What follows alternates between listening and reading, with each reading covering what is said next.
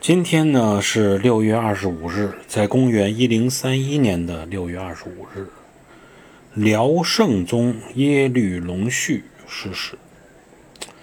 这个耶律隆绪啊，不要看他是一个契丹人啊，但是非常的开明啊，他积极的任用汉人作为自己的士大夫，改革自己的这种制度啊法治，而且这个人啊是文武双全。